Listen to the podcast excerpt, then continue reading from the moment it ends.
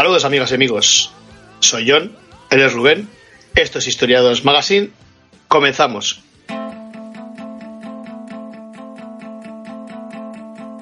A continuación, las noticias del mes. Hey, hey, hey, have you heard the news today? Millions of people don't know what to think or say, and no congressman will ever dare to tell them the truth. Bueno, pues nada, ya no me acordaba de que me tenía que dar paso a mí mismo, así que comienzo con las noticias. ¿eh? He traído hoy tres, tres noticias. Ah, ¿A cuál más interesante, como podrás suponer? ¿eh? Una va de enfermedades, ¿eh? Eh, la otra de censura y la otra es arqueológica. Bueno, vamos a ver. Todo alegría. Em, no, parece ser que se ha descubierto la primera pandemia. Esta es la de enfermedades, ¿no? Esta es la de enfermedades, ah. sí, la primera pandemia de que sufrió la, la humanidad. Eh, gracias al cadáver de, de, una, de una joven, ¿no? Eh, que bueno, es, es, un estudio que ha encontrado el caso de peste más antiguo y que, bueno, ha asociado esta enfermedad con el colapso de las primeras ciudades eh, e, europeas. Eh, es una noticia de publicada en el país hace nada, hace poquitos días. un equipo de genetistas ha encontrado el primer caso conocido de peste en el cadáver de una campesina de unos 20 años que fue enterrada hace unos 5.000 años en Suecia. La cepa de la bacteria Yersinia pestis, hallada en el ADN extraído de sus dientes, presenta las mismas variantes genéticas que en la actualidad hacen mortal la peste pulmonar si no es tratada a tiempo. Otro cadáver de un agricultor veinteañero en la misma tumba de Garden, al sur del país, también tiene ciertos rasgos de este patógeno. Eh, los autores del hallazgo creen que están ante los indicios de la primera gran pandemia de la, de la humanidad. Vamos a explicar esto. Em, vamos a ver, hace unos 5.000 años Europa eh, vivía una etapa oscura, en la, bueno, oscura, de la que se sabe muy poco. hacía ya siglos que algunos inmigrantes eh, asiáticos habían traído los cultivos y la ganadería al continente. ¿Te acuerdas que hablamos también hace poco de esto, de que había dudas de si por dónde había venido, de cómo, de cuándo? Bueno, es lo de menos. El caso es que ya estaban aquí. Eh, por la cosa es que la inmigración trajo cosas positivas. Sí, por aquella época ya habían florecido las primeras ciudades con hasta 20.000 habitantes, aunque a mí esto, este dato me parece ciertamente exagerado. Pero bueno, el caso es que había ciudades y que allí convivían personas y ganado en un espacio reducido y con poca higiene. Eh, por razones desconocidas, en esa época hubo un brusco descenso de la población de entre un 30 y un 60%, similar a lo que luego pudo ocurrir en la Edad Media con la peste negra, para que te hagas una idea. Eh, algunas de ciudades fueron quemadas y abandonadas, ¿no? Digamos que casi lo podemos asociar con el final de la edad de piedra, ¿no? Em, la cepa de, la peste que mató a esta muchacha sueca apareció hace unos 5.700 años, según el análisis genético, em, lo que la convierte en la más cercana al ancestro de todas las variantes de peste que han surgido desde entonces.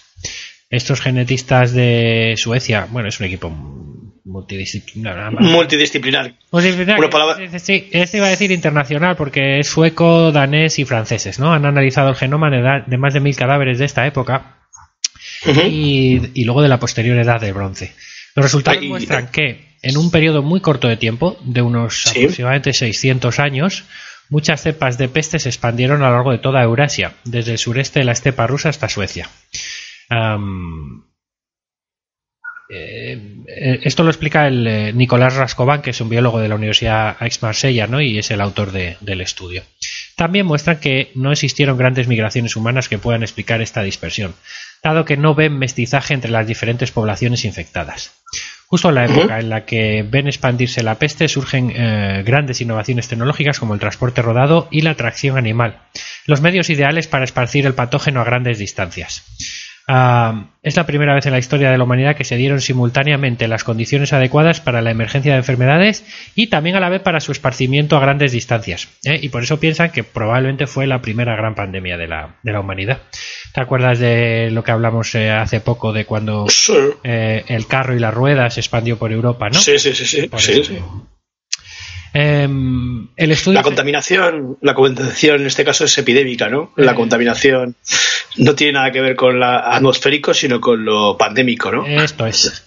Em, el- Pero los transportes siempre han sido malos, parece ser, ¿no? Siempre han traído problemas. Hombre, han traído problemas a la hora de expandir. No, no, porque no, hombre, no. El comercio y todo eso ha sido bueno, te quiero decir. No podemos hablar de. ¿No ves? Eres un neoliberal. Ya te- Estabas esperándome.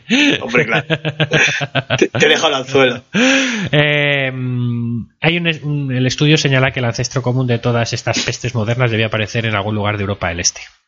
Eh, el equipo propone como, hipótesis que su origen pudo estar en el seno de la enigmática cultura de Kukuteni, que floreció en las actuales Moldavia, Rumanía y Ucrania hace unos 5.700 años y cuyos grandes asentamientos fueron pasto de fuego intencionado. Eh, el objetivo del equipo es intentar encontrar ADN en uno de estos yacimientos arrasados para confirmar su, teoría.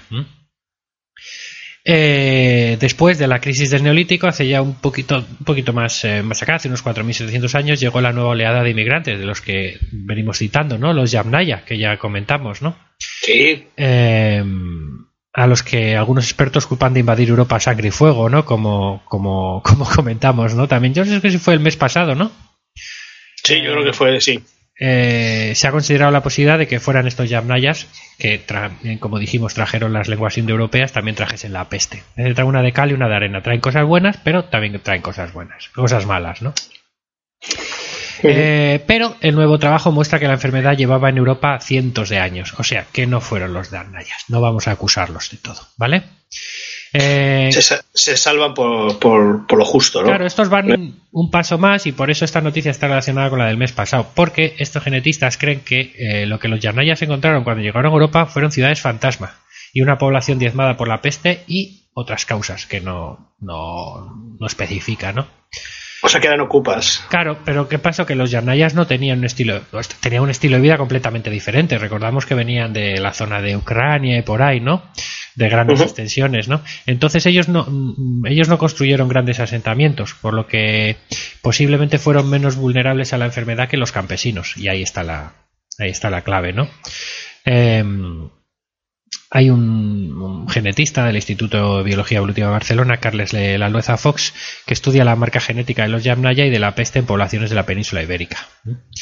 Um, dice que era una época de crisis, violencia asentamientos abandonados que hasta ahora se habían achacado a otras causas, como la aridificación de los cultivos. Pero esta nueva explicación parece bastante plausible. O sea, como siempre, traemos aquí una noticia mm, de algo que bueno que puede cambiar en cierto modo los libros de historia, ¿no? El experto destaca que gracias al análisis de ADN antiguo hallado en las tumbas que había sido descartadas pero que, están accesibles en bases de datos públicas, los autores de ese estudio han conseguido destapar una pandemia de la que hasta ahora no había ningún registro histórico. Eh, bueno, eh, esto al final es bueno nos, nos, nos muestra que, que nada es no podemos dar nada por nada por, por sentado, ¿no? Eh, y de que continuamente y sobre todo lo que venimos hablando y lo hemos hablado en meses consecutivos, ¿no? Eh, eh, una, una arma tan poderosa como la el, el estudio de la genética del ADN está trayendo eh, desde luego sorpresas que, que están haciendo cambiar los libros de historia, ¿no? Eh, bueno, a ver, en este caso concreto, pues eh, tampoco es que sea una cosa, un cambio excepcional, ¿no? Pero, pero bueno, eh, por lo menos nos trae un poco más de información o nos quiere aclarar un poco cómo fue la historia de nuestro continente, ¿no? Eh, de esa primera peste que casi barrió el, el, el continente, ¿no? Hace, hace unos 5.000 años, ¿no? Y como después llegaron los Yannaya, estos se, eh, se- los Yanayas de los que ya hablamos el mes pasado, que trajeron otras costumbres y cómo Europa tuvo que volver a, a reconstruirse, ¿no? Cuando las ciudades que ya existían, es decir, parece como que se dio un paso atrás, de alguna manera, ¿no? Y hubo que volver a coger carrerilla para volver a crear el. para volver a, mm, a avanzar, ¿no? Eh, En la civilización, digamos, eh, podemos decirlo así, ¿verdad? Entonces, nada, Ujú. sin más, hay que dar. Podemos no, tú lo dices. Sí, y todo esto gracias al cadáver de una joven de 20 años. ¿Qué te parece?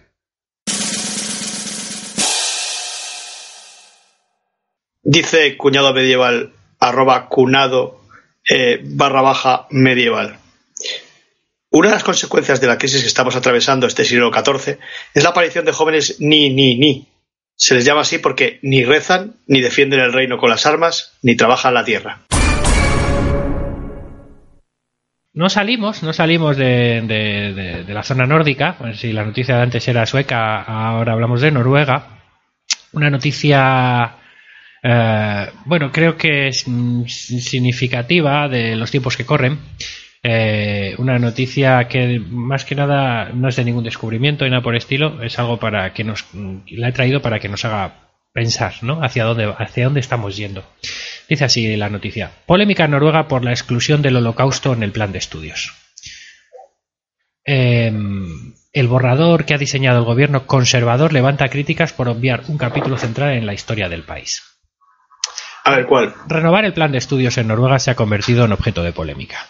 La semana pasada, el periódico de izquierdas Klassenkampen avanzaba la noticia sobre la exclusión del Holocausto y la Segunda Guerra Mundial en el borrador que ha confeccionado el gobierno conservador de Erna Solberg para reformar la educación primaria y secundaria. El Fagning-Jelsen, el proyecto con el que se pretende innovar la educación de los jóvenes noruegos en 2019, se centra en contenidos que sean, eh, entre comillas, relevantes para el futuro, así afirman sus responsables. Una de las materias que más mermas va a sufrir corresponde a las ciencias sociales, en especial la historia. Eh, la historia retro Como siempre. retrocede a favor de temas con perspectiva contemporánea. Como resultado de esa modificación, desaparecerá la mención a eventos históricos como la Segunda Guerra Mundial, durante la que Alemania invadió el país y lo gobernó a través de una administración militar eh, y un gobierno en Noruega, pues un gobierno afín, ¿no?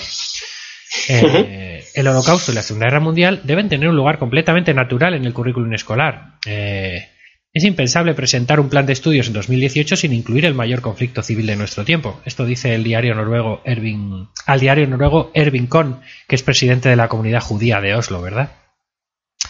En la misma línea se expresa Irene Trisnes, profesora asociada de Ciencias Sociales en la Universidad de Agder, Agder eh, coautora de una carta de protesta contra el borrador, en el que varios profesores universitarios critican el nuevo plan de estudios en materia de ciencias sociales, en el que sostienen tanto la historia como los aspectos geográficos están en riesgo de desaparecer.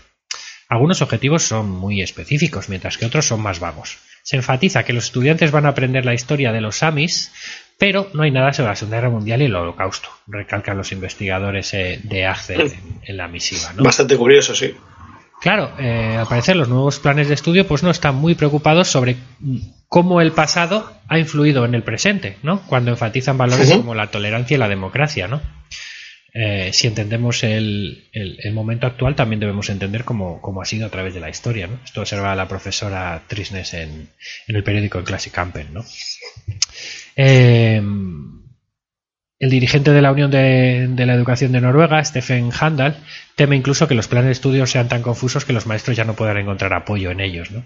Es difícil para una sociedad aceptar que uno de los conflictos eh, de la civilización más grandes de la historia no deba abordarse en la escuela, ¿no? Como dice este Stephen Handal, ¿verdad? Y bueno, pues la noticia ha suscitado pues un gran debate social en. está suscitando, de hecho, un gran debate social en, en Noruega, ¿no? Con toda la oposición pidiendo al gobierno de al gobierno de conservador de Solberg que, que recules, ¿no? Que reculen. E incluso en redes sociales, políticos como la laborista historiadora Niken Huitfeldt, ex ministra de Trabajo, Cultura e Igualdad, eh, en los antiguos gobiernos de Jens Stoltenberg, Stoltenberg, eh, pues se expresaba muy contrariada en Twitter, ¿no? Con cosas como diciendo que es una omisión grave si el holocausto no se menciona en el, en el currículum escolar. Bueno, sin más, lo traigo mm, porque por desgracia es eh, sintomático, ¿no? Es, ejemplificante de las, de las o es un ejemplo de, de los tiempos que, que, por desgracia están corriendo en Europa, ¿no? En todos los países. Eh, hacia dónde vamos llegando, ¿no? Con, con, los gobiernos conservadores que se están aupando en, en algunos países y un ejemplo de lo que pueden llegar a hacer estos gobiernos conservadores, ¿no? En este caso, pues, eh, pues, pues anular un un hecho ¿no? tan, tan relevante como es la Segunda Guerra Mundial eh, y el holocausto judío. ¿no? Eh, sin más, eh, quiero que sirva como, como reflexión ¿no? la noticia.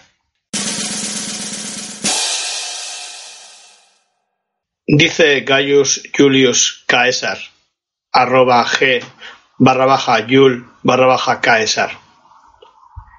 Mi top 3 de, de mejores generales rusos son enero, febrero, marzo. Y bueno, vamos con la última noticia. Eh, Bueno, un hallazgo arqueológico único, según dice así, y es lo que me ha llamado la atención, ¿no? Una máscara neolítica de 9.000 años de antigüedad, como la de... Ojo, ojo, te- tenemos máscara. Sí, como, eh, como así, una máscara como la de, ¿cómo se llama? Anonymous. No, bueno, sí que me gustaría ah, que nuestros usuarios, o perdón, nuestros escuchantes, eh, busca- Pero también usuarios. buscasen, Estamos aquí para que nos usen. buscasen en internet eh, máscara mm, eh, en Google, ¿eh? Máscara y Sí, sí. luego P-N-E-I, latina, y Heber, Vale. H-E-V-E-R. Con esas tres palabras, eh, más que nada porque vean de lo que estamos hablando, ¿no? Eh, una imagen vale muchas veces más que, más que mil palabras. Es uno de los hallazgos arqueológicos más importantes del año, una misteriosa máscara de piedra de 9.000 años de antigüedad. Inquietante, Iker.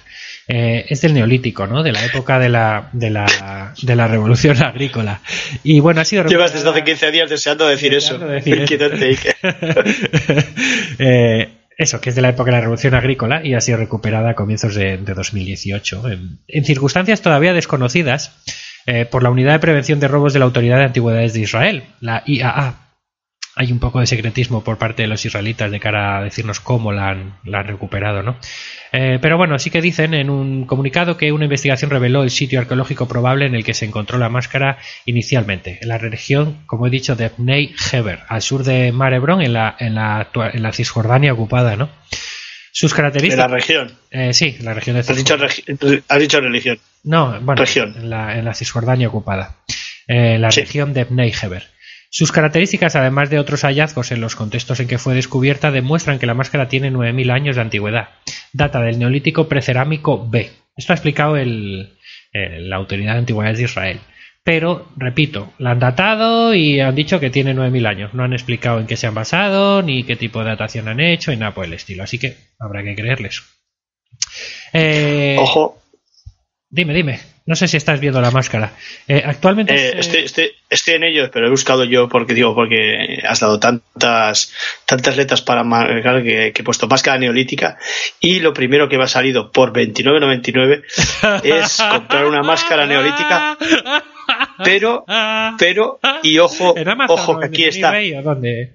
No, no, no, que aquí está la clave de la situación Ah. en la tienda de la nave del misterio. No me- Qué grande. Todo, que para que no se nos pase el programa de Iker, Todo está unido. ese que- un saludo. que has recluido. Un saludo, que si nos está escuchando. Eh, bueno, actualmente se conocen 15 máscaras en el mundo que datan de ese periodo. Solo 15, ¿eh? Y solo dos de ellas fueron descubiertas en, en un contexto arqueológico claro, ¿eh? que puede ser estudiado. Las demás se encuentran en colecciones privadas y lo cual dificulta su estudio. O sea que es algo importantísimo, ¿no? Eh, el sitio parece ser que puede ayudarnos a entender la cultura material, la vida cotidiana durante la cual fue producida la máscara. Probablemente se cree que fuera un, objeto de culto. Eh, esta nueva máscara descubierta en Israel, como digo, es un hallazgo único en el mundo eh, eh, arqueológico. Está hecha en piedra caliza, es de un color rosado amarillento y tiene una forma eh, que es lo que me ha llamado la atención porque tiene unas líneas muy es una delicada es, es, es ovalada es delicadamente ovalada y representa un rostro humano. Tiene dos cuencas profundas e inexpresivas una nariz muy poco pronunciada y sobre todo una boca digamos inclasificable no con los dientes marcados como dibujados con un punzón y una extraña y tétrica sonrisa a la vez no tiene además a mí, dime, que estoy viendo la foto, sinceramente me recuerda a la Mike- máscara de un Mike portero de Myers, hockey. O sea, que sí, alguna de esas. De... No, a la máscara, máscara de un portero de hockey.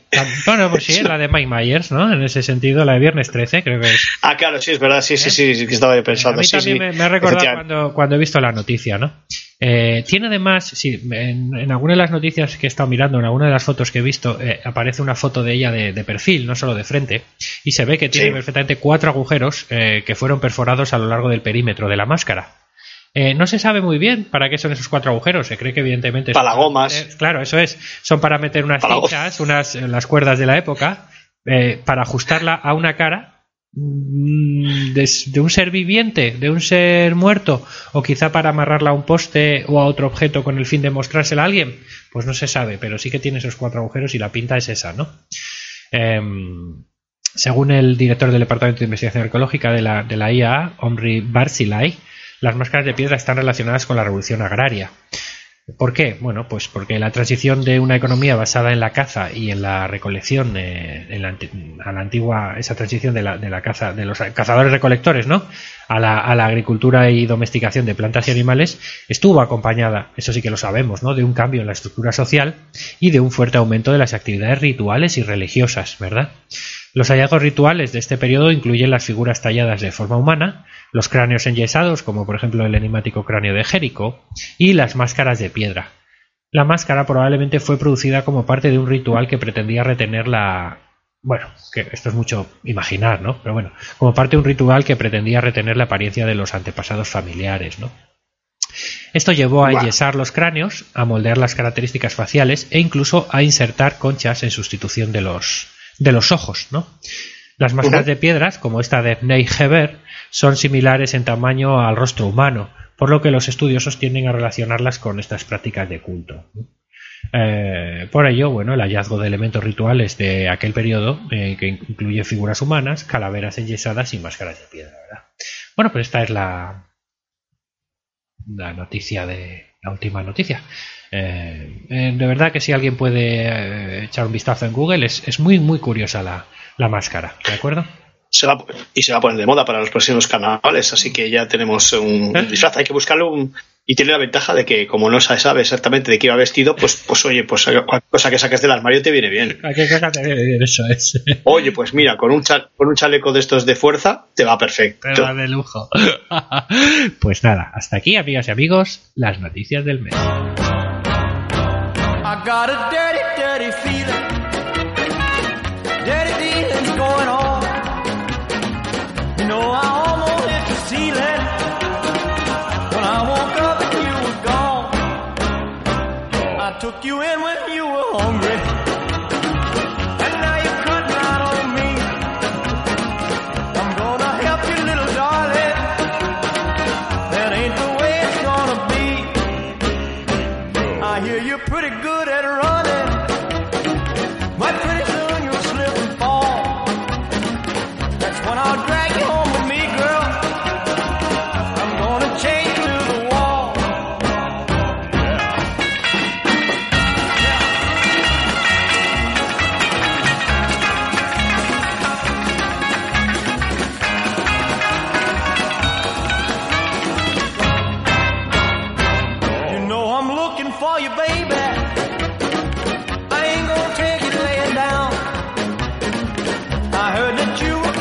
Bueno, Rubén, noticias yo no traigo, como sabes, eh, traigo historias y hoy vamos a hablar un poco de, propaganda, y más en concreto de propaganda en la Segunda Guerra Mundial, y más en concreto de propaganda erótica en la Segunda Guerra Mundial.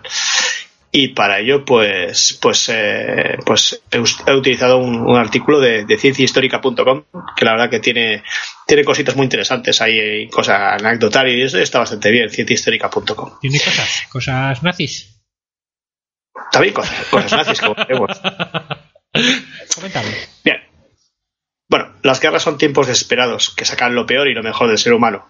Pero la PWE, la Oficina de Guerra Política Británica, fue bastante ocurrente.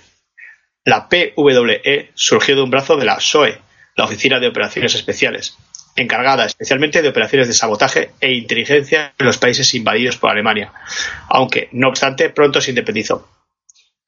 En el verano de 1941, la nueva oficina de propaganda adquirió sus propias instalaciones y equipo, conformado por personal del Ministerio de Información, de la propia SOE y de la radio pública, la BBC.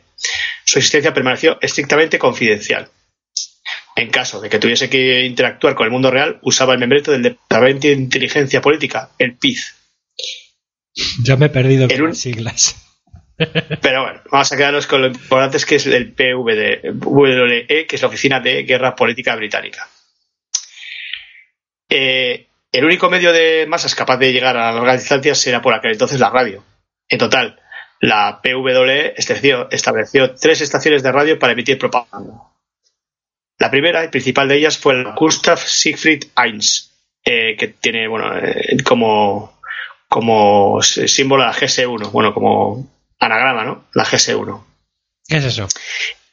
La idea de, de la GS1 se le ocurrió a, a Stephen Delmer, un ciudadano británico nacido y criado en Berlín que había trabajado para la BBC. El objetivo de los programas era minar la moral de los soldados alemanes contándoles historias verdaderas y otras falsas sobre sus corruptos líderes. El papel de locutor cayó sobre Peter Seckelmann, un refugiado de Berlín. Seckelmann se hacía pasar por Der Chef, el jefe, supuesto nazi fanático que creía que el liderazgo nazi no era lo suficientemente duro. Para darle un velo de autenticidad, Der Chef emitía noticias verdaderas sobre Alemania, obtenidas de los diarios o mediante espías. Pero espera, espera, que me he perdido. Esta, eh, emitían en radio en, eh, en Alemania. Emitían en una emisora Sí, sí, sí. alemana. Sí, sí, emitían para Alemania. O sea, los ingleses se habían infiltrado en una emisora de radio alemana, habían Sí. puesto ahí a sus presentadores o locutores, Sí. como quieras llamarlo, y emitían para Alemania, eh, bueno, pues eh, la propaganda que En- les convenía, ¿no? En Es alemán. Es que, ah, vale, Esto vale, es. vale, vale. Hoy, ¿cómo han llegado a, cómo han podido crear eso y nadie se diera cuenta? ¿O qué? ¿Cómo es? ¿Lo vas a contar o...? o- Sí, sí. Ah, vale, bueno, hem- hemos, dicho que, que bueno, Sí, sí, que Chef, eso, que eso supondría una infraestructura y un... no sé. Bueno, venga, sigue, sigue, no te, Bueno, no te corto.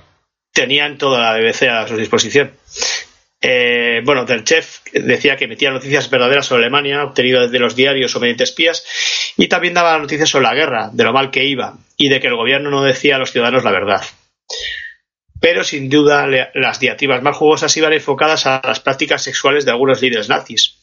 No tanto de los altos gerifaltes, sino de mandos intermedios que eran menos cuidadosos con su imagen. Según documentos recientemente hechos públicos por el gobierno británico, los operadores de la PWE no tenían ningún pudor, no solo con los alemanes. A Churchill lo llamaban, por ejemplo, borracho judío, y cosas menos publicables. El rey Jorge era el tonto en el trono. Sobre todo había que disimular. De un tal Billy Buchman, Der Chef se quejaba de ser un pervertido homosexual, al que le gustaba vestirse de mujer. Esto ya es en el, barro- en el bando alemán. Al teniente Tienemann le gustaba flagelarse a sí mismo. El capitán Smith organizaba orgías. Un blanco frecuente de los informes de- del chef era Christian Weber, líder del partido nazi en Baviera. Weber también organizaba orgías, a las que invitaba miembros destacados de las SS. En dichas fiestas, Weber rifaba mujeres utilizando una ruleta. Otro blanco habitual era Robert Lee, o Ley, jefe del Frente Laboral Nazi. Según la PWE, Ley era un putero y borracho, y recibía raciones extras. En este caso, la propaganda llegó a tanto que medios alemanes repitieron la noticia, y Ley tuvo que salir a negarlo todo el público. Ahora bien, los informes eróticos so- solo tenían una función, atraer a la audiencia. Una vez captada, se le inoculaba otro tipo de noticias. Como todos los contendientes de la Segunda Guerra Mundial, los británicos hacían caer octavillas pa- propagandísticas en las ciudades alemanas. Sin embargo, las octavillas de la PWE no eran muy usuales, centrándose asimismo en la vida sexual de los líderes nazis. Los volantes llevaban mensajes políticos acompañados de imágenes sexuales. El caso de Ley, que hemos comentado antes, fue apoyado por dichas octavillas. En un caso muy conocido por los soldados alemanes, la PWE dejó caer un panfleto ilustrado ilustrando lo que presuntamente estaba haciendo sus esposas con los trabajadores extranjeros. Un proyecto que sí se detuvo a tiempo fue una foto del Führer cogiéndose el pene con la mano. Una dibujante de la PWE produjo un prototipo, pero incluso Delmer, que era el jefe de la, de la PWE, pensó que era demasiado. Y dijo, es tan grotesco que prefiero no publicarlo. La propaganda de la PWE no era bien recibida por todo el gobierno británico.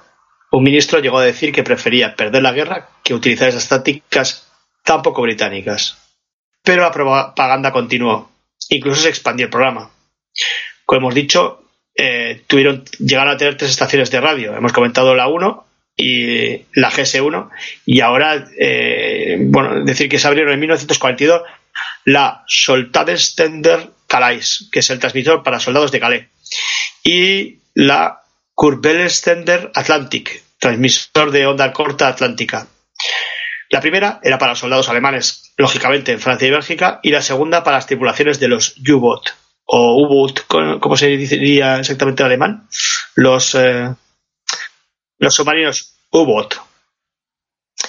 En ambas emisoras era común que se transmitiera jazz, muy popular entre los jóvenes, pero prohibido por el régimen nazi por decadente. Se utilizaban transmisores de alto poder para que la señal llegara a su destino con fuerza y la audiencia creyera que su fuente estaba en Alemania. Tan auténticas eran las emisiones de la PWE que los estadounidenses se las creyeron. Cuando el presidente Roosevelt se enteró de la verdadera fuente, le dio un ataque de risa. Hasta donde pudieron investigar los oficiales de inteligencia después de la guerra, fue poco el efecto de la PWE. Pocos ciudadanos se atrevieron a escucharla por miedo a la Gestapo. Aquellos soldados que lo hicieron no hablan del tema, por el mismo motivo. Solo la actuaría de los trabajadores extranjeros tuvo el efecto deseado. Muchos soldados escribieron a sus esposas advirtiéndoles de que no se acercaran a ellos. Otros reclamaron a sus jefes, pero que a su vez pasaran, para que a su vez pasaran el mensaje al, al gobierno. El régimen sí hizo algo al respecto, prohibiendo la confraternización entre, entre los eh, extranjeros y, las mujeres de los, de los soldados. Después de la guerra, el 10 de Downing Street ordenó el cierre de la PWE y la destrucción de toda propaganda sucia, aunque algo quedó para nuestro estudio y deleite.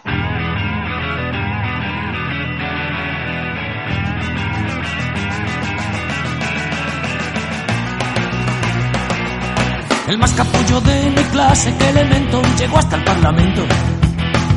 Y a sus cuarenta y tantos años un escaño decora con su terno azul de diputado del gobierno. Da fe de que ha triunfado su tripa, que ha engordado desde el día que un mujer le llamó su señoría y cambió a su mujer por una arpía de pechos operados. Y sin dejar de ser el mismo bruto aquel que no sabía ni dibujarla o con un canuto. El superclase de mi clase, que pardillo, se pudre en el banquillo. Y a sus 45 abriles matarile y a la cola del paro por no haber pasado por el aro. Vencido calvo y tieso se quedó en los huesos aquel día que pilló a su mujer en plena orgía con el miembro del miembro, qué ironía, más tonto del Congreso. Y sin dejar de ser el mismo sabio que para hacer poesía solo tenía que mover los labios. Y yo que no soy más listo ni tonto que cualquiera, a mis cuarenta y pocos tacos, ya ves tú, igual sigo de flaco, igual de calavera, igual que antes de loco por cantar, por cantar el blues de lo que pasa en mi escalera. La más matiza de mi clase, que cintura cotiza la hermosura.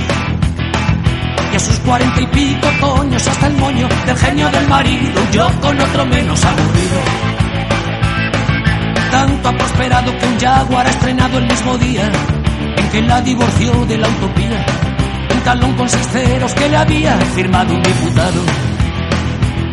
Y sin dejar de ser la seductora bruja que escondía bajo la falda una calculadora.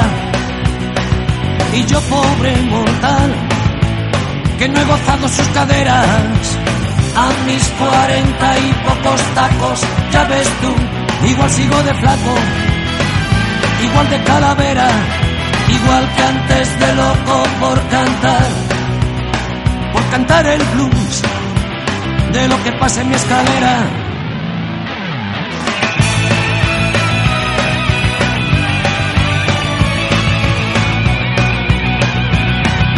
Por lo demás, ni más, ni menos larga que cualquiera. A mis cuarenta y pocos tacos, ya ves tú, igual sigo de flaco, igual de calavera, igual que antes de loco por cantar por cantar el blues de lo que pasa en mi escalera, por cantar el twist de las verdades verdaderas, bolero que canta mi portera, una rumba gitana y canastera, aquel tango del día que me cantar loco por incordiar a los sorteras, bajo la lluvia sobre las aceras el rap del daño que hacen las banderas. Vallenatos que amansen a las fieras. Hasta que salga el sol por antequera. Mi primo Rosendo a su manera. Siempre con gente, siempre solateras. Bueno, pues vamos ahora con nuestra sección de falsas creencias. Eh, vamos a hablar de algo que, como gran deportista que eres, te tiene que sonar. La palabra te gracias por lo de, que hacer con lo de gran deportista. Esto, ¿te suena de algo No, maratón? no merezco, no merezco menos. ¿Eh? Sí, me suena, me, suena, me suena bastante. Bueno, pues es una de esas leyendas que la gente da por ciertas, ¿verdad? Eh, Sí. Parece ser que el origen de esta especialidad atlética, así como su nombre, pues eh, rinde homenaje a una leyenda que envuelve a, a la batalla de, de Maratón, celebrada en el año 490 a.C. Esto sí es histórico, esto no es una leyenda, ¿no? Eh, los griegos intentaban defenderse de la invasión del imperio persa y bueno, la pugna entre ambos pueblos tu- tuvo varios conflictos militares a lo largo de estos años y, y, bueno, esto se, ha pasado a la historia con el nombre de guerras médicas, ¿no? Eso es conocido por qué- todos. Ah, Que para el chiste, para el chiste es habitual que decir que son las guerra- me- guerras sanitarias. eh, Mira, yo no me le sabía ese chiste. Bueno, Bueno, es igual. Es cosas entre historiadores. Jamás lo comprenderías. el asunto es que ambos eh, ejércitos pues midieron sus fuerzas en un momento dado en, la- en las llanuras de Maratón, ¿no? Están situadas aproximadamente a 48 kilómetros de la ciudad de Atenas. Eh, nada, los griegos salieron al encuentro de los persas, eh, dejando a las mujeres y a los niños refugiados en la Acrópolis ateniense, ¿verdad? Eh, los griegos eh, sabían que si los persas vencían, eh, después atacarían la polis, la polis, la capital de Atenas, ¿no? Para saquear la ciudad, humillar y asesinar a la población, ¿verdad? Por eso llegaron a un acuerdo. Esto es la leyenda, ¿vale? Llegaron a- al acuerdo de que si no recibían noticias de la victoria eh, en la ciudad, no se recibían noticias de la victoria en menos de 24 horas, al anochecer, serían las propias mujeres griegas las que se encargarían de que los persas no encontraran a nadie vivo al llegar a la ciudad. Una especie de suicidio colectivo, ¿de acuerdo? Para que los persas no pillasen a nadie vivo si, si conseguían avanzar hacia Atenas, ¿verdad? Los griegos son siempre tan tragicómicos. Esto es. Los griegos, de- liderados por Milciades, resulta que vencieron el combate. Lo que pasa que por lo que sea, pues la batalla se alargó más de lo previsto, eh, por lo que, bueno, pues tendrían problemas para avisar a tiempo y, y evitar la, No. la carnicería, ¿no? Y, y aquí no le ha, pa- y aquí no pasado eso una noche de sábado. al final- Que te has quedado, que te has quedado y te has quedado sin batería, no has podido avisar. Estas cosas pasan. Eh, eso es. Entonces, eh, bueno, eh, según la, leyenda, cuenta la leyenda, eh, y esta es la parte que, que, bueno, mm, los historiadores más ponen en duda o más se genera, ¿no?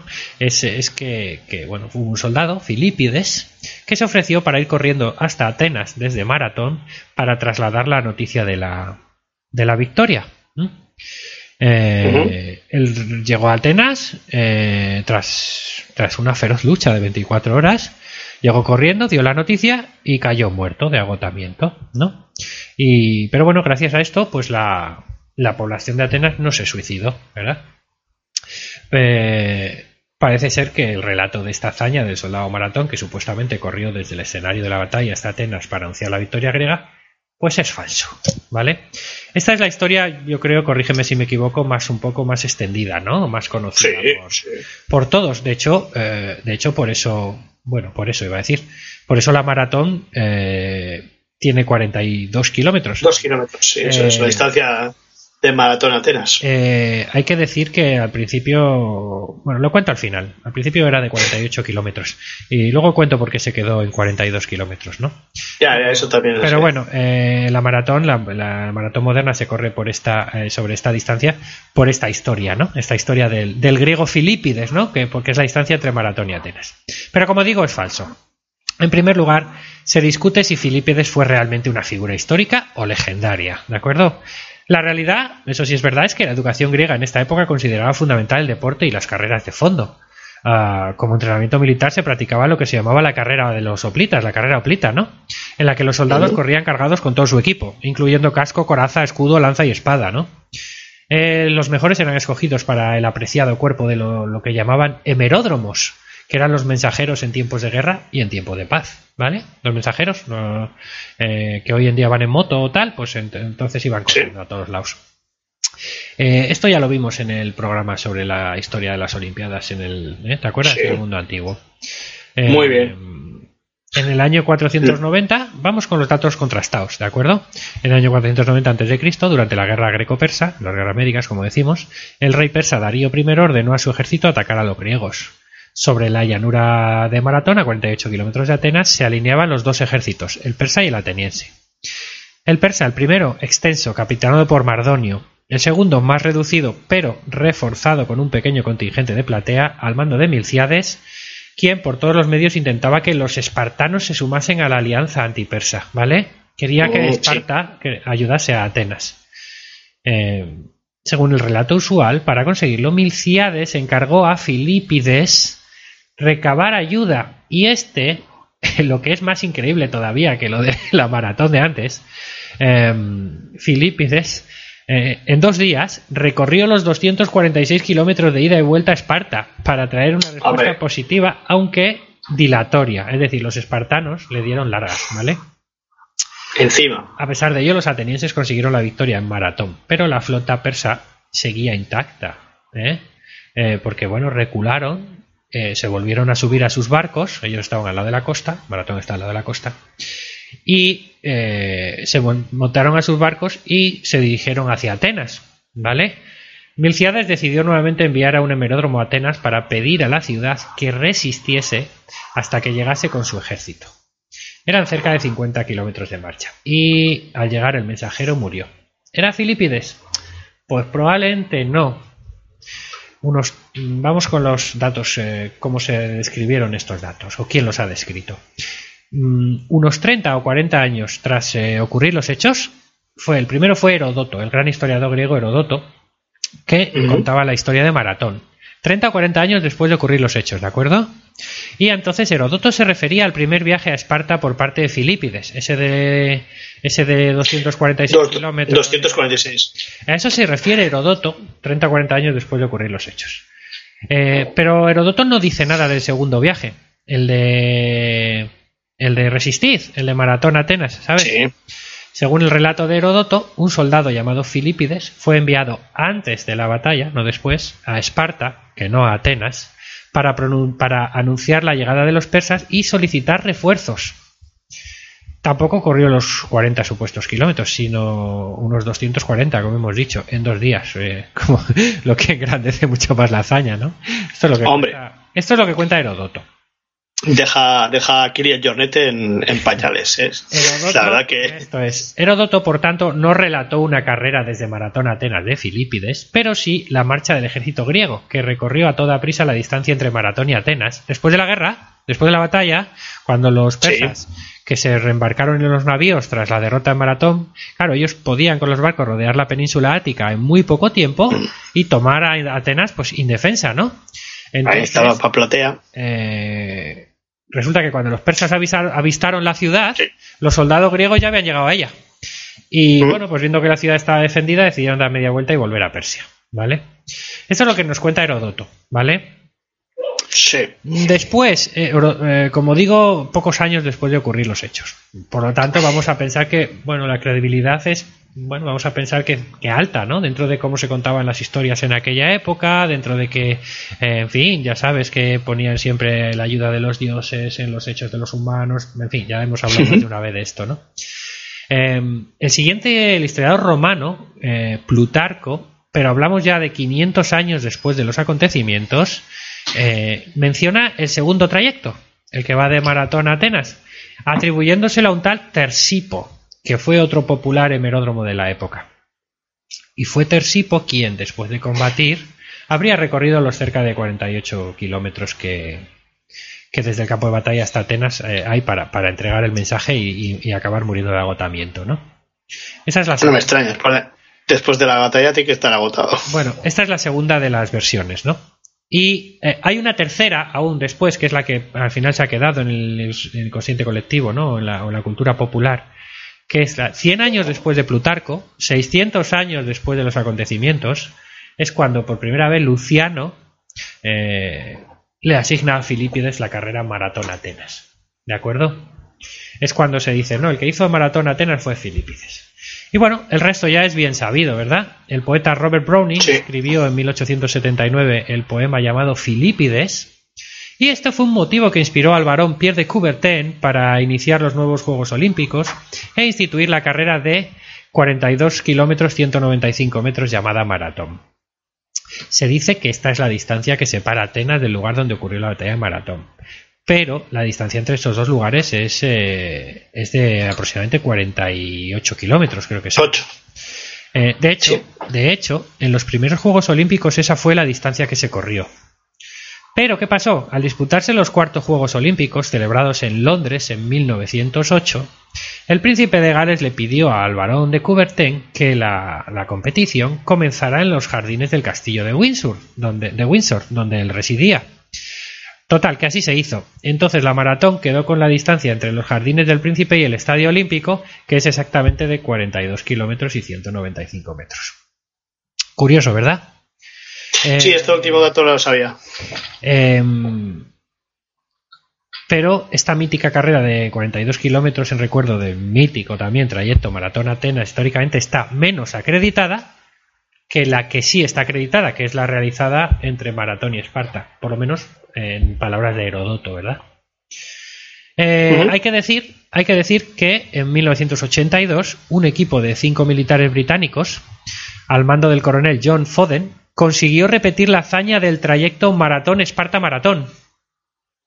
Eh, Sí. la de 246 kilómetros Sí. y que también desde 1982, de ese año, cada septiembre se celebra una carrera anual desde Atenas a Esparta que se llama el Espartatlón a través de 250 kilómetros de la campiña griega. Por si alguien se quiere apuntar a animar con el Espartatlón este. Bueno, Oye, pues como- siempre hay gente, la siempre hay gente para todo esto. Hombre, hoy la en día. gente se va al desierto del Sáhara a correr la Sáhara Desert Runner o como se llame esa, no sé cómo se llama. Pero. Eh, el hace- maratón de sables. la gente hace el maratón, ni cerca, el maratón de sables. Pero tú siga lo tuyo. No, pero hay un rollo en. Bueno, es igual, que la gente Sí. hace sus hace mucha locura, macho. Bueno, Así que. ¿Conocías, conocías esta historia? ¿Cómo sí. había sido.? sí, sí. Exi- existía antes de la crisis, eh, que no sé si sigue ahora, el llamado maratón original o ma- maratón típico, que, era, que salía de maratón, en la carrera de maratón de. salía de maratón y llegaba a, a Atenas y, y cubría 42, 195. Bueno, porque ya la, la, la, la distancia se ha quedado. Sí. Pero, bueno, y, y la cuenta. Eh, eh, ay, ¿cómo se en japonés este? Eh, me sale Fuku- eh, Fukuyami, Fukuyami, ¿no? Fukuyami, sí. Eh, y dice que es bastante, bueno, que era bastante desagradable de correr para Fukuyama. Es que ya me he quedado ya en, la- en el nombre. Eh, y que era bastante desagradable de correr porque era prácticamente una recta así, con mucho tráfico y sin nada, porque él corrió fuera de, de carrera. Así que, así que eso. Y, y nada, pues eh, lo demás sí que lo sabía, pero sí que estaba bien. Eh, bueno, pues nada, eh, recordarlo, ¿no? Es una historia interesante. Eh, mientras hablas de Fukuyama he buscado en internet, es la Desert Run, es la carrera esta que yo te digo en el desierto del Sahara. ¿eh? Que, Ah. gente pato. ¿eh? Así que eso. Eh, nada, ahí queda la, la creencia errónea de, de este mes. Espero que, que os haya gustado.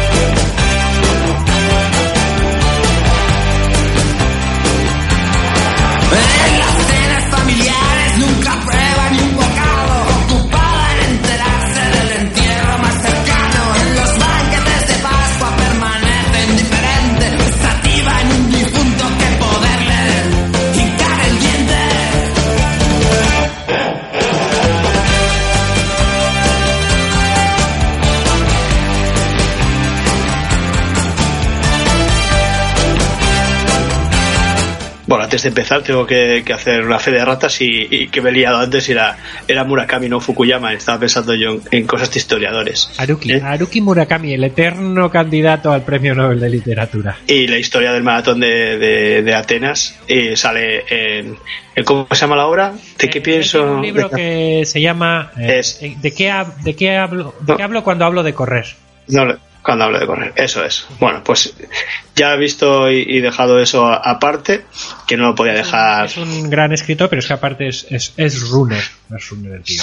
Bueno, pues eso. Oh. Pues ahora vamos a hablar de- de- del periodo más extenso de la de historia de la humanidad, que abarca desde hace 2,5 millones de años hasta, hasta hace 10.000 años, que fue el otro día, como quien dice, y de las cosas que comía la gente. ¿eh? Vamos a hablar de la dieta paleolítica. ¿Eh? Y para ello, pues eh, agradecer los apuntes de, de Alberto. Alberto, el podcaster de, de TF, TFL, ¿no? ¿Te has TFL, apuntado? ¿Te ¿cómo has se- apuntado? Alberto No. es un gran amigo que hizo con nosotros Y ha salido más veces. hizo con nosotros un programa sobre la historia de la minería en el País Vasco de los iba a decir de los primeros que grabamos pues eh, no no me acuerdo si fue segunda o tercera temporada Segunda, te- segunda temporada, yo creo. él conoce muy bien la zona porque suele pasar por ahí y, bueno nos estuvo comentando bueno, pues eh, eh, un poco parte de, de la historia pero luego aparte él es un, un fanático muy fan de- del fútbol americano y tiene un podcast que se llama TFL Fantasy eh, por si alguien le quiere quiere buscar y quiere escuchar así que un saludo fuerte desde aquí un abrazo muy fuerte a Alberto Larrazabal y, y nada a ver qué nos Y bueno, tiene que como- contar, John. como trabaja como trabajador sanitario y eso pues hizo un- una serie de de bueno de de cursos sobre, sobre historia de la alimentación y nos ha pasado algunos apuntes que, bueno iremos desgranando durante esta temporada ¿eh? ahora tengo aquí yo bien bien anotados en, en mi en mi ordenador Diremos para empezar que, que la dieta de nuestros ancestros primates y homínidos hasta hace unos dos millones de años era sobre todo vegetal, suplementada por insectos y, si había suerte, carne de carroña o de pequeños animales. Los Australopithecus eran omnívoros y comían sobre todo plantas y pequeños animales, eh, frutas, hojas, tallos tiernos, raíces, tubérculos, bulbos, pero también insectos, caracoles, escorpiones, lagartos, huevos de aves, pequeños mamíferos como monos o crías de antílope, carroña y el tuétano de, en huesos grandes. Pero sobre todo eran oportunistas y carroñeros. ¿eh? Y aquí, eh, bueno, pues la etnóloga austra- australiana Isabel White nos habla de, de- de la carroña que silba, ¿no? del filete silbante, y que, que podía ser uno de los de, la comida preferida de, estos Australopithecus, ¿eh? que es al estilo de, lo- los aborígenes australianos eh, actuales. ¿no? ¿Y qué es esto de, de la carroña que silba? Pues, Sí, por eh, favor, cuenta. sí. Estoy ahí, me tienes ahí. pues dice, dice la etnóloga este, Isabel White que, es un filete de 5 kilos que se cuelga de una rama durante varios días hasta que se hincha y toma un agradable color verde. Entonces el filete silba. Entonces el filete silba y avisa que está listo. El filete se descuelga, se remoja bajo un chorro de agua y luego se cuece al horno. Eh, bueno, los australopithecus no podrían cocerlo, pero bueno. Isabel asegura que está su No tendrían hornos. Ni fuego mm, No. generalmente. Esto es. Iso- Isabel asegura que, que está suculento. Un veterinario conocido suyo le dijo que las toxinas están en la carne solo al comienzo del proceso de descomposición y cuando toma ese desagradable color verde ya no es tóxica. Ahí es cuando más Eh, rica está, así. ¿no? Ese- No, pero ya no es tóxico. Entonces, bueno, pues lo han ablandado sin necesidad de, de- de- del- de que aparezca la, eh, el, el tema del fuego, que posteriormente eh, dice que lo cueza al horno. Pero bueno, eh, se ablanda por, por medio de la putrefacción y ya no es tóxico. Así que, bueno, pues eh, miel sobre hojuelas, ¿no? Muy agradable todo. Bueno, pues los australopithecus también aprovechaban, como he dicho, los frutos del subsuelo, cavando con un palo o, o hueso. Rizomas, tubérculos, raíces engrosadas. ¿Y, qué encontraban con estos eh, productos? Pues sobre todo carbohidratos, ¿no? Eh, pues como no tenían dieta de, de cereales, pues, pues necesitaban ese tipo de, de, de productos. Tenemos evidencias de huesos afilados para acabar en, en Swartkrans, eh, Sudáfrica, de hace 1,8 o 2 millones de años, eh, y eran de australopithecus. También se han encontrado otros instrumentos fabricados en huesos de, de herbívoros, de équidos o bóvidos. En Etiopía y fechados hasta hace 2,6 millones de años. Estos eh, huesos largos poseen marcas de corte y numerosas herramientas de piedra eh, usadas para golpear, romper y sorber los preciados lípidos y proteínas del tuétano. Que bueno, Ey, pues, que de verdad, no me es una imagen muy- nada, ¿eh? es una imagen muy habitual ver, ver pues eso, a los homínidos eh, con el rompiendo el hueso ¿no? y, y chupando el. Sí, es, es una imagen muy habitual en tu vida esa. No, La verdad es que- digo, en ge- digo en general. Ah, vale. Bueno, eh, dejamos los australopithecus y, y hace unos dos millones de años hacen su aparición nuevas especies como el Homo habilis, el ergaster, el Homo erectus. Eh, estos eran homínidos ya capaces de fabricar armas y herramientas para cazar, incluso animales grandes y en manadas, y aumentar así el consumo de carne, aunque se siguen alimentando y en cantidad con vegetales. Estos grupos son cazadores agresivos. La caza hace más compleja esas relaciones sociales de- del grupo por gracias a que comen más eh, carne disminuye el sistema digestivo y aumenta el cerebro por lo que es necesario un mayor aporte de consumo de lípidos para el cerebro en una pescadilla que se muerde la cola no mediante bueno gracias o gracias o, por un cambio climático que se dio en esa época aumenta el consumo de plantas adaptadas a sequía y calor como las raíces engrosadas los tubérculos o los rizomas que bueno que ya hemos indicado también para los australopithecus cocinar al fuego que es clave, ayudaría a, su- a la digestibilidad de, de lo que es la- los alimentos y permitiría cambios sustanciales en el cráneo y en el cerebro. La evidencia más antigua del uso de fuego en Cubifora, Kenia, es de Homo erectus de hace 1,5 millones de años. Las pruebas más antiguas de dominio, dominio, esto es importante, del fuego corresponden al yacimiento de Geser Benot Jacob en Israel de hace más o menos 780.000 años. Asar o cocer gracias al dominio del fuego supondrá una nueva revolución.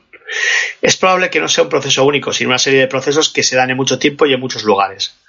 El fuego supone mejorar la calidad de la dieta, poder cocinar muchos alimentos, carnes y vegetales, y sobre todo acceso a nutrientes importantes para, para el cerebro, ¿no? que es ya un yonki de, un yonki de los lípidos, podemos decir, ¿no? El fuego no solo Hombre, vale. No lo había El fuego será un jockey del azúcar, pero bueno, eso es otra cosa. El fuego, el fuego no solo ablanda los alimentos, sino que mejora la digestión y la toma de energía, sino que permite la reducción de la dentadura. Lleva más energía al cerebro y promueve el aumento del volumen de, craneal, ¿no?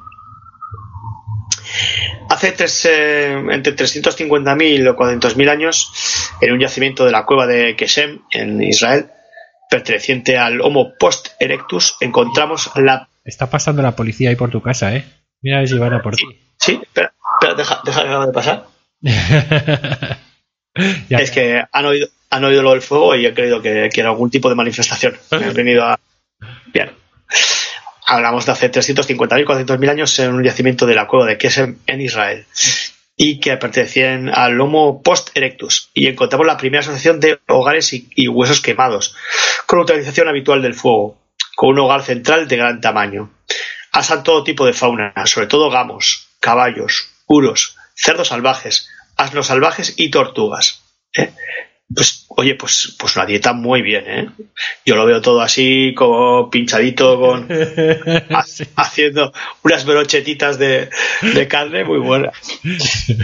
Como, como en Brasil, ¿eh? como el- las brochetas brasileñas, El- todo para adentro. Un brasileña de esas, brasileña. Ah, que un rodicio, se llama, ¿no? Un Oh, rodicio muy bueno ese chiste. Es. Muy bueno. Eh, bueno, estamos hablando de, de estos 400.000 años, 350.000, y, y que asan todo este tipo de fauna, pero eh, se encuentra con- nos encontramos con la dificultad ¿no? para cocinar, que no hay cerámica. eh, ya que la evidencia más antigua de, de este producto eh, se da en China hace unos 20.000 años. No se te escapa una. Pero, ¿cómo cuecen los alimentos? Pues mediante las técnicas del hoyo en el suelo y las piedras calientes. Ahí estamos.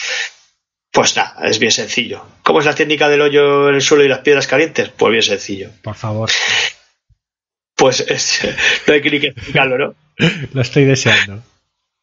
No, no, no lo explico, vamos. La técnica de hacer un hoyo en el suelo y meter, y meter piedras calientes recién sacadas del, del, de la fogata, joder, tampoco, Vale, vale. ¿no? Sí, sí, sí. Y luego allí por esa encima. Vale.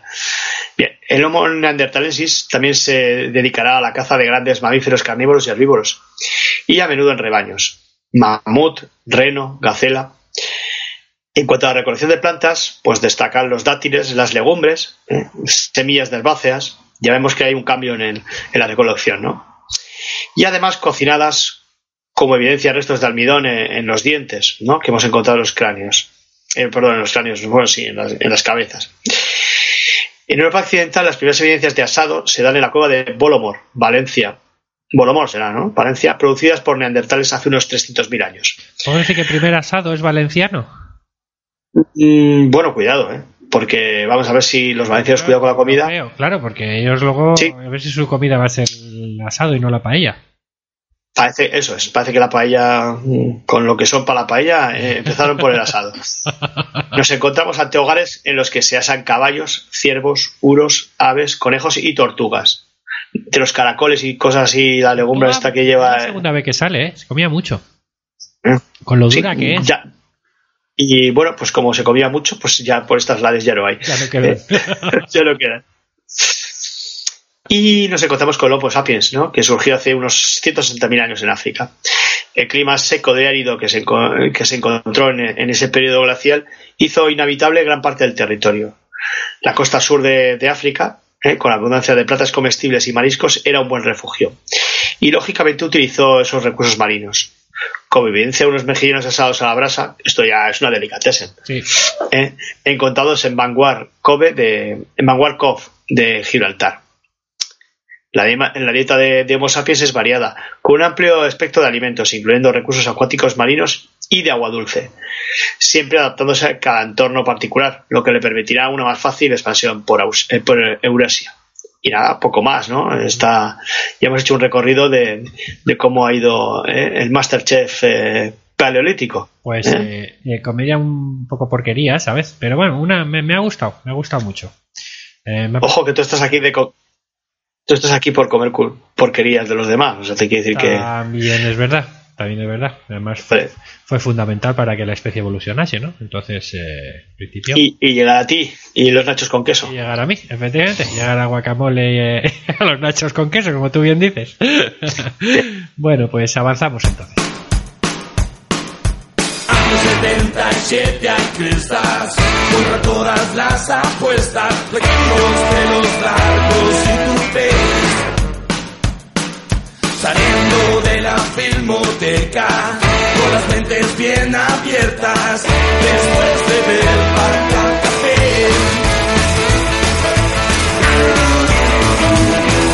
Camellos y fulanas viejas, apoyados en las puertas, algo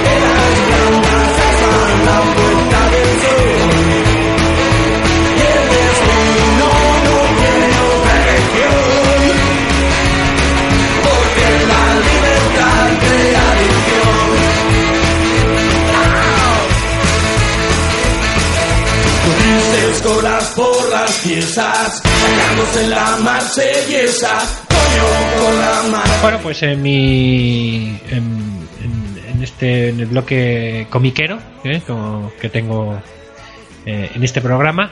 Hoy no voy a traer un cómic, voy a traer varios. Voy a traer a un autor. A un autor eh, de cómics muy relacionados con la historia. Mm, es eh, Romain Hugault. Hugault, ¿eh? se pronuncia. Es, es francés. Eh, Una pena, que diría Juan Gómez Jurado, ¿no? Pero sí, es francés, eh, autor, nació en 1979. Ojalá todos fuéramos un poquito más franceses. es hijo de un militar francés y desde bueno su más tierna infancia él quedó cautivado por el es hijo de militar y le gustó mucho el, el- el- cautivado por el rugido de los motores de, de- de avión no y bueno desde, desde muy crío hizo hizo hizo gala de, de gran pasión por la por la aeronáutica no de hecho hoy en día es propietario de un pequeño avión del- de, un el avión que, que transportó al mariscal Alphonse Juin durante la Segunda Guerra Mundial. Y la verdad es que bueno si le ves en directo a Romain Hugoult eh, parece salido de una de, de- de- de sus viñetas no con esa cazadora de esa cazadora de cuero que llevaban los, los pilotos de la Segunda Guerra Mundial y tal, ¿no?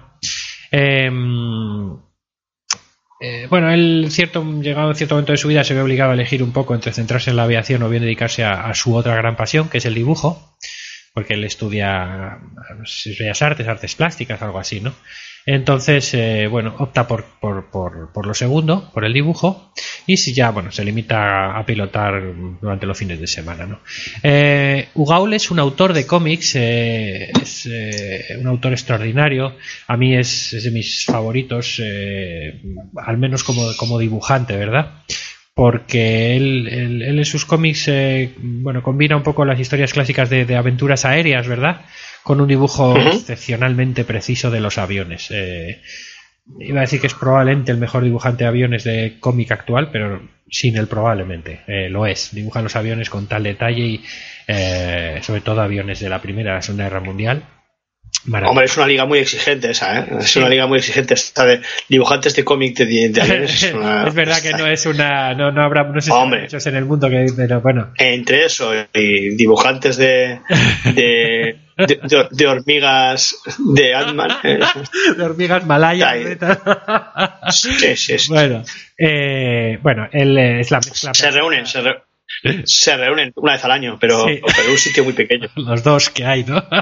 Sí. Eh, bueno, que es la mezcla perfecta, ¿no? Entre el arte de- del pin-up más refinado y el cómic bélico Oh, de altura, ojo. ¿verdad? Sí, las pin-ups son aquellas modelos eh, eh, de las viejas revistas con que los aviadores de la Segunda Guerra Mundial podían decorar sus, sus aparatos, ¿no? Están en la mente de todos. Él pero él siempre dibuja a estas mujeres, que dibuja muchas, eh, con respecto, porque las pin-ups son, son mujeres eh, a veces ligeritas de ropa, sensuales, tal, pero bueno, él, él en, en sus historias, las protagonistas eh, mujeres que lo son en varias de sus historias, son fuertes, son- tienen iniciativa, son valientes e incluso temerarias, ¿no? Eh, bueno, él, él- él como autor se dice deudor de la spin-up del gran maestro Milton Caniff, ¿no? Si alguien quiere buscar a Milton Caniff, acabado en dos Fs, en Google lo, lo podrá ver. Eh, sus escenas en el cielo son minuciosas y espectaculares. ¿eh? Eh, tú puedes sentir la velocidad y la importancia de los aviones, ¿no? Que vuelan como si realmente lo estuviéramos viendo, ¿no? Y oyendo. A mí es lo que más me, me gusta, ¿no? Esas persecuciones aéreas, esos combates aéreos, la verdad es que, que pues se apoderan de la lectura con, con facilidad, ¿no? Una facilidad tremenda. Y bueno, en todas sus obras se nota que hay por detrás un, un trabajo, un gran trabajo de documentación, ¿no? Que, que además eh, ha sabido adaptar ese trabajo de documentación a la narrativa de- del cómic, ¿no? Y no solo retratarlo en, en bonitas ilustraciones, ¿no? Eh, es decir, que son cómics dinámicos, son cómics rápidos de leer, está muy bien, ¿no? Eh, entre sus producciones, pues bueno, eh, destacan. Él, él, eh, eh, eh, se cuentan álbumes, digamos, ambientados en diferentes etapas en, en los periodos entre las dos guerras mundiales, ¿de acuerdo? Tiene em, ambientado en la Primera Guerra Mundial, tiene una serie de un- una serie que se llama que es El piloto de Edelweiss que él dibuja eh, y Jan eh, con dos N's es el, es el guionista está está mm, centrado en 1917 eh, sobre las trincheras de la Primera Guerra Mundial se libra una batalla aérea diaria entre franceses y alemanes ¿no? Eh, hay un piloto alemán con el fuselaje decorado con flores de, Edelweiss que está sembrando el terror en el escuadrón francés de las cigüeñas, ¿no? Las cigüeñas donde participa Henry Castillac, ¿no? Un piloto galo de de élite. Que bueno, en principio, bueno, no, no voy a contar más, eh, pero bueno, ahí eh, eh, explora eh, explora un poco la, la- la época menos conocida de la historia de la aviación, que es eh, la de la Primera Guerra Mundial, ¿no? Después, eh, de la época de entreguerras, tiene otro cómic hecho con Regis Sautier que, que se llama Más allá de las nubes, en- ambientado en la época de entreguerras, sobre bueno eh, aviones acrobáticos, dos pilotos que son un francés y un estadounidense que, que, bueno al final rozan los límites de las capacidades de sus máquinas en, en diversas competiciones acrobáticas.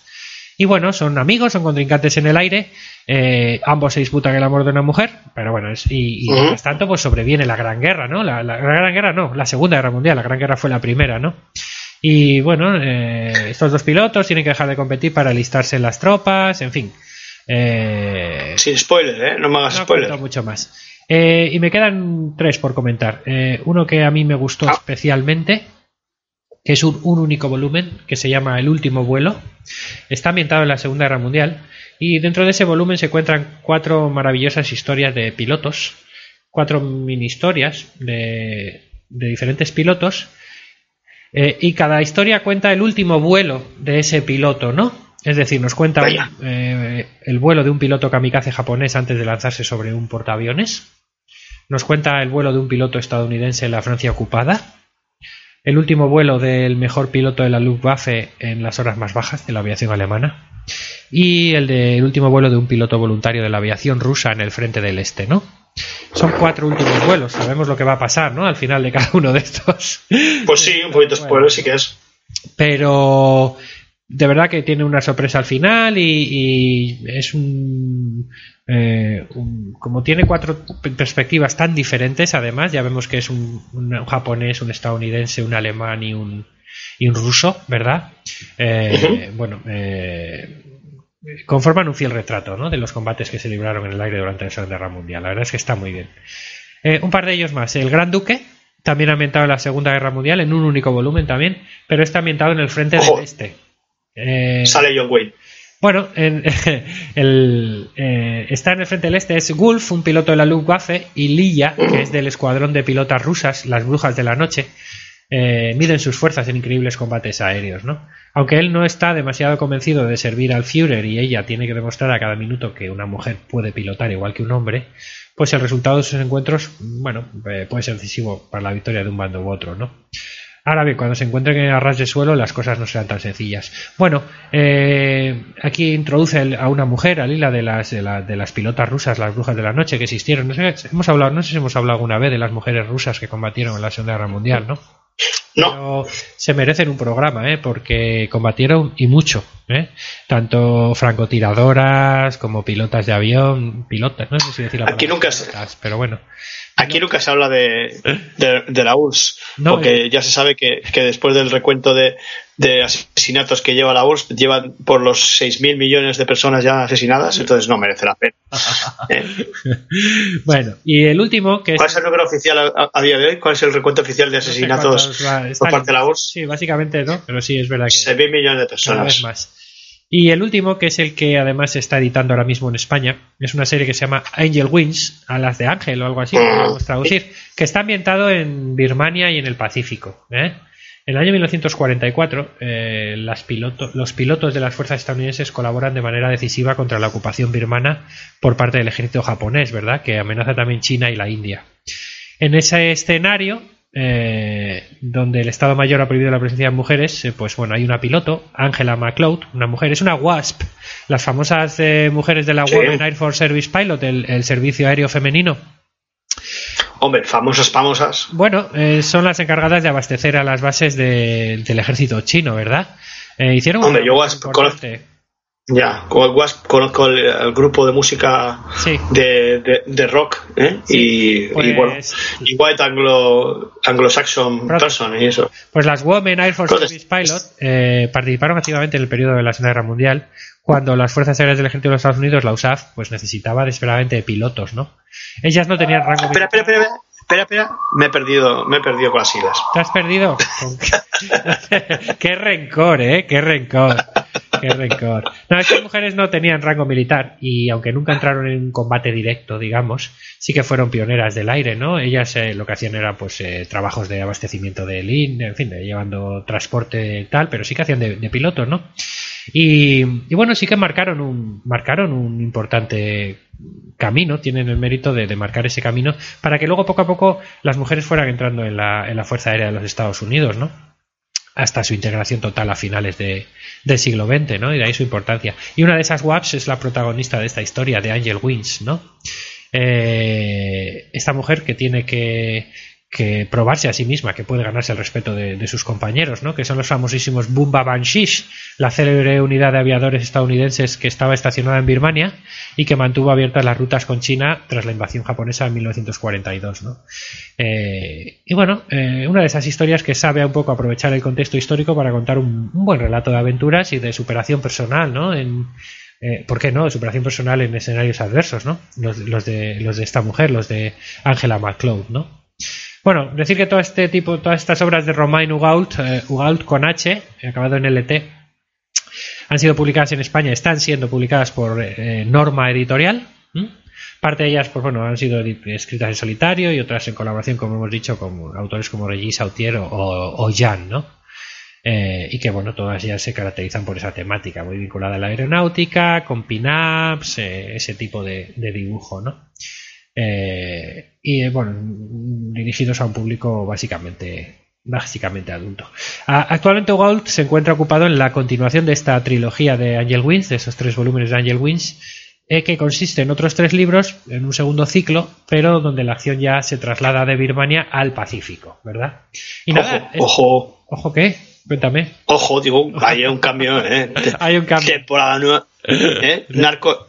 Narcos, do- Narco- Narcos 4 México, ¿eh? y ahora es temporada de dos de Angel Wins, es Pacífico. Second Seasons. Bueno, pues sí, esto es, eh, es un poco lo que quería traer en, en esta sección de... Pues has, de has traído una muy buena recomendación en el momento adecuado, ¿eh? Para, para la catita a los Reyes o, Pues o a los tres. animarse a los, en las cartas de los Reyes Magos, Romain Hugaul es, un- A lo- es una buena... A los Reyes. A, a los Reyes o a, o a los tres presidentes de la República. Aquí no vamos a hacernos, eh, aquí no a meternos con la, a quien sea. con el, en el modo que se, que se gobierna la gente, vamos, porque no. Bueno, pues nada, vamos a pedalear y caminar un poquito ahora, ¿o qué?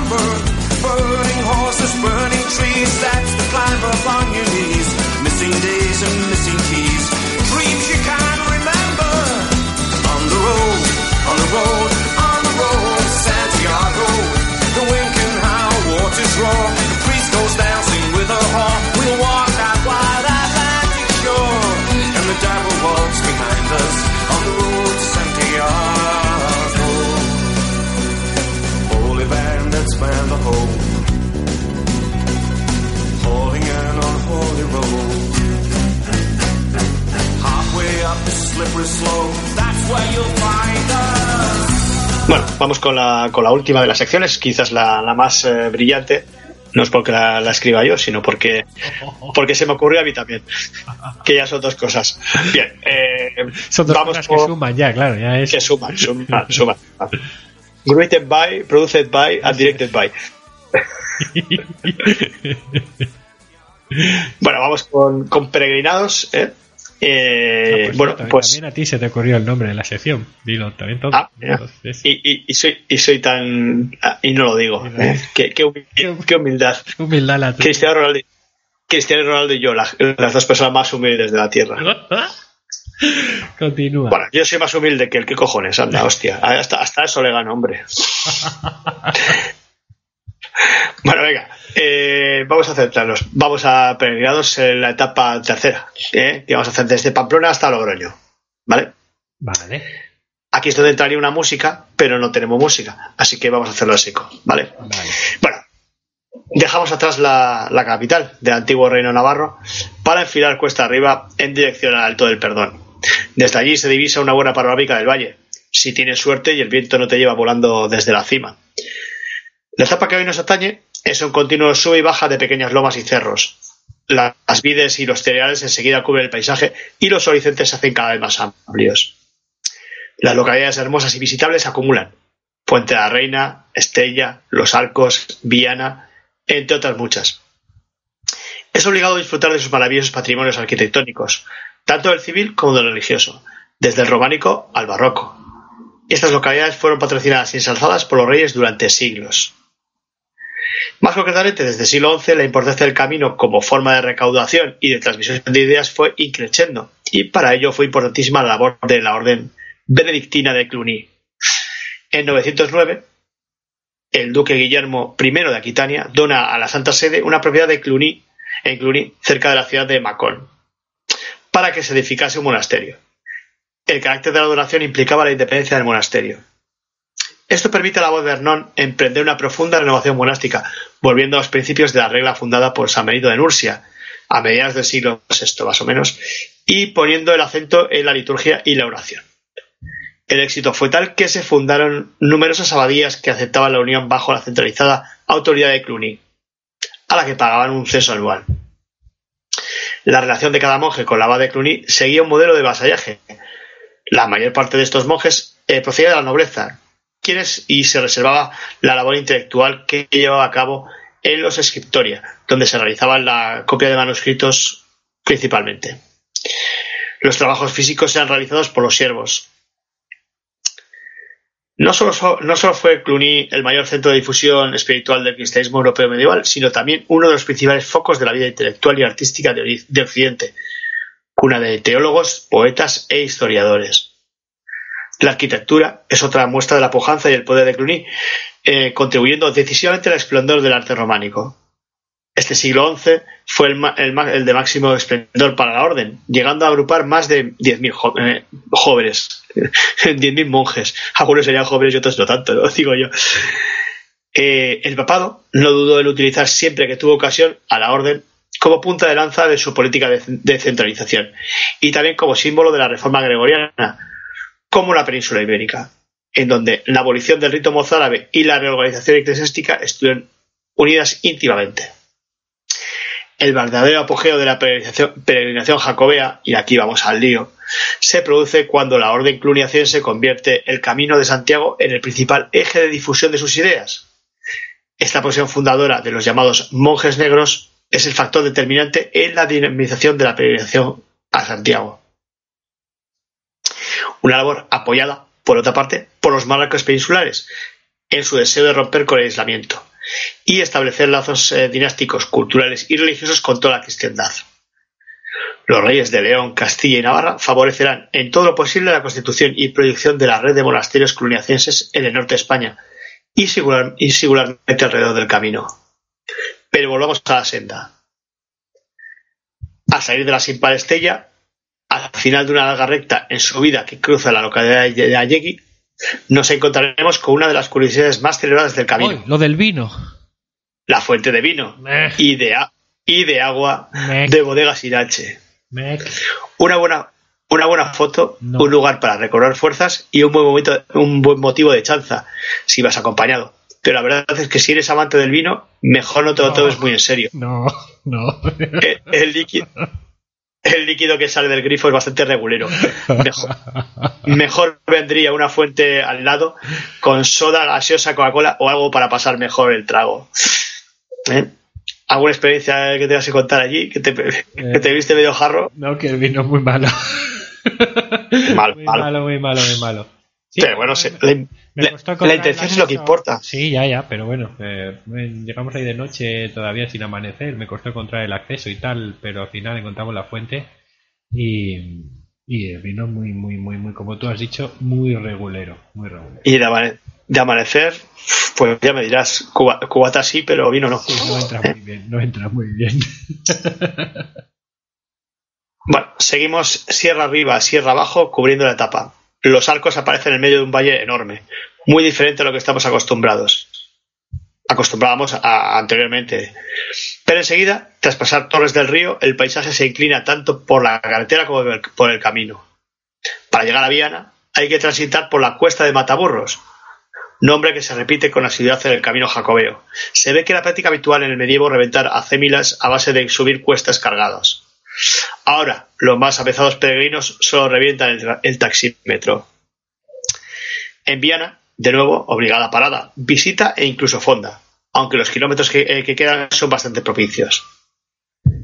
Llegamos al fin de etapa en Logroño y muchas veces nos encontramos con el problema del alojamiento. El albergue es pequeño y no es precisamente bike friendly. ¿eh? Y a mí ya me ha tocado dormir en el frío suelo de la sacristía catedralicia.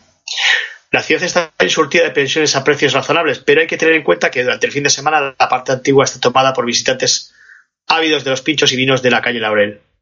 Así que tampoco suele ser tarea tan sencilla. En esta localidad es donde descubrir los albergues privados, actualmente un buen nicho de mercado en las rutas más transitadas. Por un poco más de dinero te aseguran la litera con reserva y te dan un servicio, muchas veces un poquito mejor. El famoso dicho de el peregrino no exige, agradece, no es demasiado seguido en nuestros días y todos esperamos un mínimo de confort y salubridad. Aunque hay muchos puristas que prefieren el frío suelo al lujoso dormitorio de literas del hostel peregrino, estos locales están hoy en día muy bien considerados por los romeros, más aún cuando la estancia en el albergue público ya no se paga con la voluntad, sino con un precio estipulado que a veces no difiere demasiado del privado. Y al menos te evitas las carreras, largas esperas y colas en la puerta tan habituales en los municipales, donde a veces parece que regalan algo. Pero bueno, eso es también el espíritu del camino. Y para conocer más de este espíritu, deberás seguir escuchando nuestros consejos el próximo programa. Buen camino, peregrino. Ah, ahora llega mi momento de añadir cosas. ¿Puede ser? Sí, sí. Sí, es cuando puedes. Eh, destacable en esta etapa que tú has comentado, a mí me Sí. gustaría destacar como un- la ermita de Santa María de Unate. Eh, Sí, sí. Oh. Se encuentra en la etapa que se va entre Pamplona y Puente la Reina. Eh, un poco antes del final de la etapa está Óbanos, que es donde se juntan, convergen el camino francés con el camino aragonés. El que viene Sí. desde el que entra en España por Somport, que viene por Jaca, ese se Sí. junta con el camino francés aquí, en, en Óbanos, un poquito antes de Puente la Reina. Bueno, pues un poquito Sí. antes de Óbanos aún, hablo de esta Muruzábal, ¿verdad? Aquí eh, el camino se desvía eh, eh, un poquitín para ir a, a Santa María de Unate. Eh, está algo apartada del camino, digamos, pero bien señalizado, en, como digo, Muruzábal. La ves y luego vuelves a regresar a Óbanos o directamente a Puente la Reina por el camino eh, aragonés, ¿de acuerdo? Porque, porque mm, Santa María Unate está en el camino aragonés. Lo que pasa que como ya están casi Sí. juntos los dos, el ángulo están los dos caminos, pues el desvío es de unos 3 kilómetros en total. Quiere decir que le tienes que sumar 3, 3, 3,2 kilómetros a tu etapa, si quieres ver Eunate. Eh, es una ermita muy chula, de planta octogonal, eh, de una sobriedad y una belleza, bueno, pues extraordinarias. Es del siglo XII y, bueno, está, está rodeada por un halo de enigmas y misterios esotéricos. Oh, Inquietantes con lo que te gusta ti eso. eh, sobre su origen y finalidad, ¿no? Y se ha convertido en uno de los templos legendarios de- del Camino de Santiago. Eunate significa en euskera 100 puertas, ¿verdad?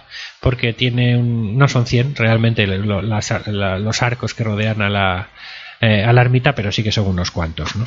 Eh, algunas teorías aseguran que fue construida por la Orden del Temple, a imagen un poco del Templo de Jerusalén, otras apuntan a la Orden de San Juan de Jerusalén, mientras que la creencia popular habla de una reina fundadora. Sea como sea, la ermita es de planta octogonal, como digo, rodeada por una galería porticada que es, eh, que es eh, de gran belleza. ¿Eh? Eh, y como digo, sí que es verdad que el, origen del nombre no es tan misterioso, ¿verdad? Eunate, como digo, significa 100 puertas en, euskera. Y yo creo que es uno de los puntos eh, más bonitos y, y de verdad que merecen la pena eh, visitar en visitar en, en esta etapa. ¿no?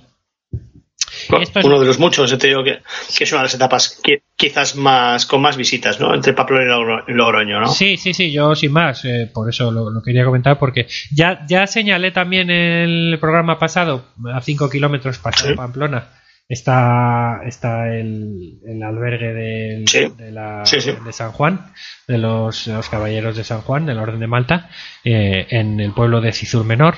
Y bueno, pues si alguien lo quiere, quiere visitar, también tiene, un, como dije, una pequeña ermita donde ellos te hacen una especie de visita y te explican un poco la historia de la orden y tal.